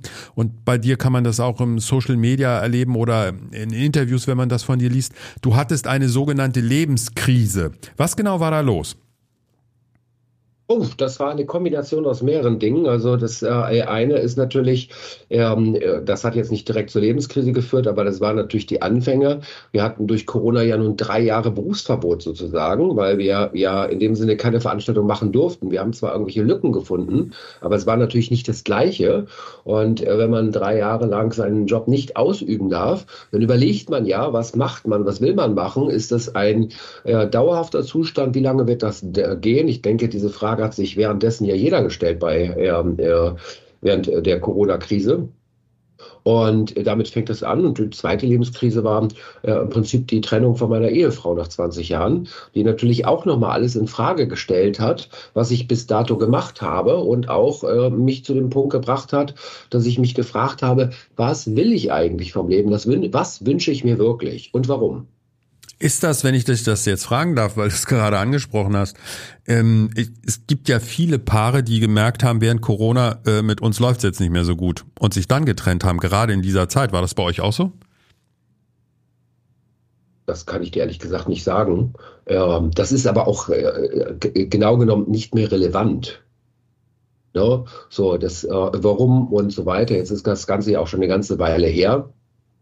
Und äh, ich gucke einfach nach vorne, weil äh, es gibt einen schönen Spruch über verschüttete Milch sollte man nicht weinen. Und äh, weil sie ist ja verschüttet. Man muss halt nur gucken, dass man zukünftig keine Milch mehr verschüttet. Und du hast in diesem Zusammenhang auch äußerlich eine ganz drastische Veränderung an dir vorgenommen. So ist es. So ist es. Weil er, er, wenn man in solchen Situationen ist und das Gefühl hat, irgendwie der Boden äh, unter den Füßen bricht weg, dann äh, hat man ja verschiedene Möglichkeiten, sich zu entscheiden. Und äh, man hat die äh, Möglichkeit zu sagen, ich trinke jetzt Alkohol oder ich esse ganz viel oder äh, Schlimmeres. Oder man hat die Möglichkeit, diese Energie, weil es ist ja alles irgendwie eine Form von Energie, umzuwandeln. Ich habe sie in Sport umgewandelt und äh, habe mein ganzes Leben verändert, stehe seitdem jeden Morgen um 7 Uhr auf. Ich hatte eben schon im Vorgespräch zu dir gesagt, es ist sehr äh, motivierend und gut, um den Tag zu starten, wenn man Sport macht. Ich mache jetzt jeden Morgen Sport, gleich nach dem Aufstehen gehe ich immer erstmal auf den Crosstrainer und mache 40 Minuten Training. Ja, aber Sören, eine Sache dazu, du hast das neulich auf einer Veranstaltung, auf der ich war, da hast du eine kurze Einführung gehalten und da hast du auch erzählt, wie viel du abgenommen hast. Ich glaube, das interessiert jetzt jeden auch. Was ist dabei rausgekommen? Wie viel Kilo Gewicht hast du verloren, in welcher Zeit? Also, ich habe in den ersten, äh, jetzt muss ich kurz überlegen, in den ersten sechs Monaten habe ich so 20 Kilo abgenommen. Und äh, dann habe ich ja weitergemacht. Aktuell, es ist jetzt, also äh, wo ich angefangen habe, war im Prinzip im September 2022. Wie viele Monate sind das jetzt? 17, 18 Monate. Und seitdem habe ich jetzt 31 Kilo abgenommen.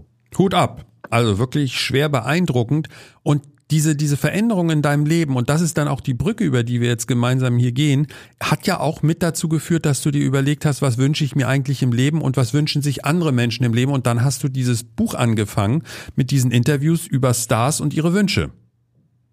So sieht's aus, genau, weil äh, ich mir, wie gesagt, diese Frage in diesem Zeitraum selber gestellt habe. Wie stelle ich mir mein Leben vor? Was wünsche ich mir? Und ähm, ich weiß nicht, äh, ob du das auch kennst. Wenn du äh, wirklich mal intensiv darüber nachdenkst, dann stellst du fest, dass du äh, manche Wünsche ähm, äh, zwar hast, aber das ist nicht der wirkliche Wunsch. Das ist mehr so eine Art Stellvertreterwunsch. Lass mich mal so ein einfaches Beispiel sagen, was, glaube ich, jeder nachvollziehen kann. Ähm, es gibt so Menschen, die äh, stellen sich irgendwie nachts vor vor einem Apple Store, um morgens als einer der ersten das neueste äh, iPhone zu bekommen. und ähm, die wünschen sich ja nicht wirklich das neue iPhone. Was sie sich wahrscheinlich wirklich wünschen, ist Anerkennung, weil wenn sie als einer der ersten das neue iPhone haben, dann kommen andere Leute und sagen, boah, cool, du hast das neue Handy, wow, und das ist ja toll. Und äh, genau das wünschen sie sich eigentlich. Das iPhone ist äh, völlig irrelevant, meines Erachtens. Und ähm, das, ist, das ist so ein einfaches Beispiel, wo wir äh, sicherlich selber bei uns immer wieder Punkte finden, wo wir sagen, oh, ich möchte dies oder jenes, aber was wollen wir wirklich? Wir wollen nicht das einzelne Produkt oder ja, die einzelne Situation, sondern wir wollen ja was ganz anderes. Ja, dieses Buch heißt die Bucketliste der Stars. Bucketliste, einmal kurz erklären, äh, Sören, für alle, die den Begriff nicht hundertprozentig einordnen können, was bedeutet das? Eine Bucketlist ist eine Liste, äh, eine Löffelliste sozusagen. Ist mal in einem äh, Film, das Beste kommt zum Schluss, mit Jack Nicholson war sehr schön dargestellt worden. Ähm, eine äh, Liste, die man noch abarbeiten möchte, bevor man den Löffel abgibt, also sprich, bevor man stirbt. ähm, deswegen äh, Bucketlist, also eine Wunschliste von äh, Wünschen, die einen wirklich bewegen. Und deswegen möchte man sie ja unbedingt machen, bevor man stirbt. Also äh, sind das die echten, wahren Wünsche, die man vielleicht noch hat. Es gibt auch äh, ein äh, eher trauriges, aber tolles Buch, wo er äh, mal eine, ich glaube, das war eine Krankenschwester, die hat sterbenskranke Menschen gefragt, was sie äh, am meisten in ihr Leben bereuen. Und die Quintessenz war, alle Menschen haben nur bereut, was sie bisher noch nicht gemacht haben. Ja, das also, ist natürlich dann auch ziemlich frustrierend, so wenn man sich dann noch mal aufs Leben zurück blickt. Du hast unter anderem äh, drei Hamburger interviewt, äh, die, die pick ich jetzt mal raus, damit man mal so ungefähr weiß, über welche Namen wir hier reden.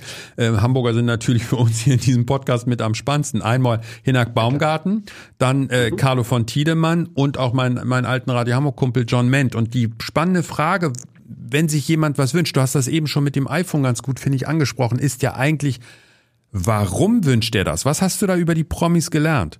Da nenne ich natürlich keine Namen, aber ich habe bei einigen gelernt, die sehr, sehr ehrlich sind und äh, bei anderen äh, gelernt, dass ich den Eindruck habe, sie sind nicht so wahnsinnig ehrlich. Ähm, das habe ich dabei gelernt und äh, dass äh, Menschen doch oftmals eine Maske tragen. Und was ich auch interessant fand, ähm, äh, dass äh, einige, bei einigen Menschen, wo man dachte, sie sind vielleicht wahnsinnig glücklich oder sie tragen nach außen sowas Oberflächliches, wie tiefgründig diese Menschen sind und dass man vielleicht tatsächlich insgesamt äh, mehr hinterfragen sollte und vielleicht auch sich mal überlegen sollte, in welcher Situation ist jetzt der andere Mensch. Also wir kennen das sicherlich alle. Mir ist das gerade heute Morgen wieder passiert, dass äh, ich etwas hatte, wo ich äh, eine Situation äh, ja, wo, wo ich dachte, äh, das ist jetzt aber doof, weil ich es nur aus meiner Sichtweise gesehen habe. Und äh, erst als ich darüber nachgedacht habe, dass der andere vielleicht in einer ganz anderen Situation ist, äh, dann erst Verständnis äh, dafür hatte, dass der aus seiner Sicht natürlich ganz anders reagiert hat, als wie ich es tue. Nehmen wir mal Carlo von Tiedemann, weil der ja auch nun so wirklich hier in Hamburg so eine, so eine Legende ist. Wenn, wenn ich mir überlege, was könnte der sich noch wünschen im Leben, da würde ich immer sagen, der hat in den letzten Jahren so viele mit Krankheiten zu tun gehabt, der will doch wahrscheinlich eigentlich in seinem hohen Alter, Entschuldigung Carlo, dass ich das jetzt so sage, in dem hohen Alter einfach nur gesund sein, oder? Das ist, das müsste doch sein wichtigster Wunsch sein. Was wünscht er sich? Der liebe Carlo wünscht sich langjährige Lebensfreude mit Familie und Freunden. Ja, nachzuvollziehen, so. ne? Ja, also er, er, er, ein, ein, weiterer Punkt auf meiner Bucketlist ist, in zwei Jahrzehnten meinen hundertsten Geburtstag zu feiern, umgeben von meinen Kindern, Enkeln und lieben Freunden.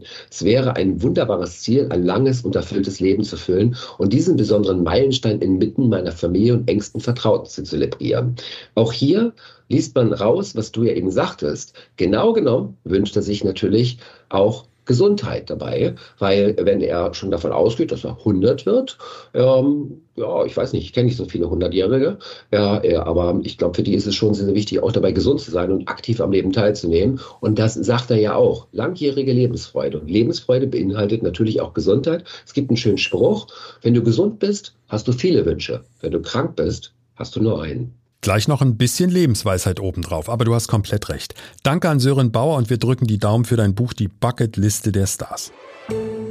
Zack, Schon rum Episode 88. Danke an unsere Gäste, an Frederik Braun, natürlich an meinen Kollegen Matthias Iken und danke auch an Sören Bauer. Morgen dann unser Chefredakteur Lars Haider hier im Studio unter dem Motto Das Abendblatt Politbüro tagt. Auf der Tagesordnung meine Frage an ihn und ich bin auf Lars Antwort sehr gespannt. Könnten die zwei neuen Parteien, also die von Sarah Wagenknecht sowie die Werteunion, den Deutschen Bundestag durcheinanderwirbeln oder ist das von mir wieder nur so ein überflüssiges, albernes Schreckensszenario? Bis morgen und und bye bye. Ein Podcast von Funke. Weitere Podcasts vom Hamburger Abendblatt finden Sie in unserer Abendblatt Podcast App und auf abendblatt.de slash podcast.